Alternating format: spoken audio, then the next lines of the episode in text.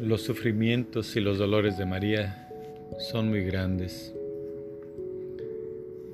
Fueron los peores que ha sufrido la humanidad, porque su Hijo siendo Dios tuvo que pasar todas las pruebas.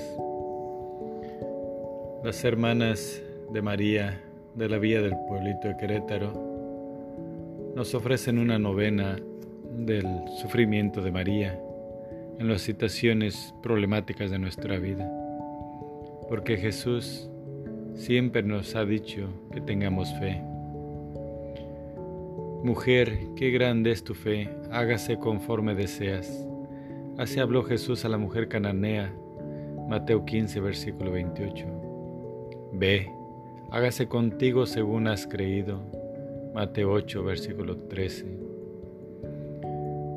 Es lo que dice el centurión de Cafarnaún. Y la mujer que fue corada por tocar su manto le dijo, Hija, tu fe te ha salvado. Lucas 8, versículo 48. También él preguntó a dos ciegos antes de curarlos, ¿creéis que yo tengo poder para hacer esto? Y que ellos contestaron, sí, Señor. Mateo 9, versículo 28 al 29. El Señor exige mucho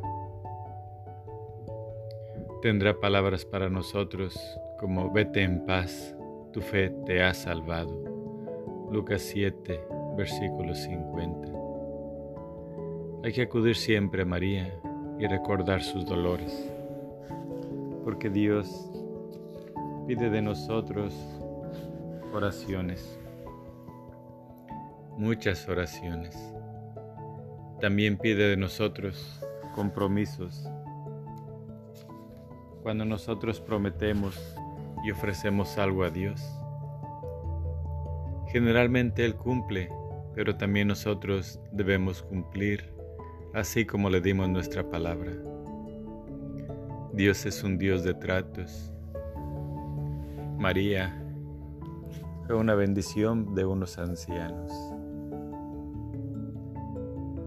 También la mujer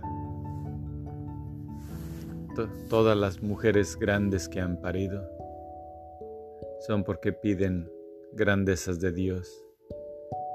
Juan el apóstol es también un niño creado a la ancianidad de una mujer estéril que pedía un hijo. Todos los descendientes de Abraham también vienen de una mujer vieja que ya no podía tener niños.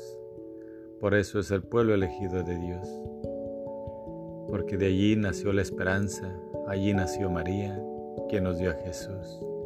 Por eso confiemos siempre en María y recordemos no solamente sus alegrías, sino también sus sufrimientos. En estas necesidades, que Dios nos bendiga siempre, porque la única esperanza en este mundo. Sin Él no tendríamos ninguna razón de vivir. Amén. Thank you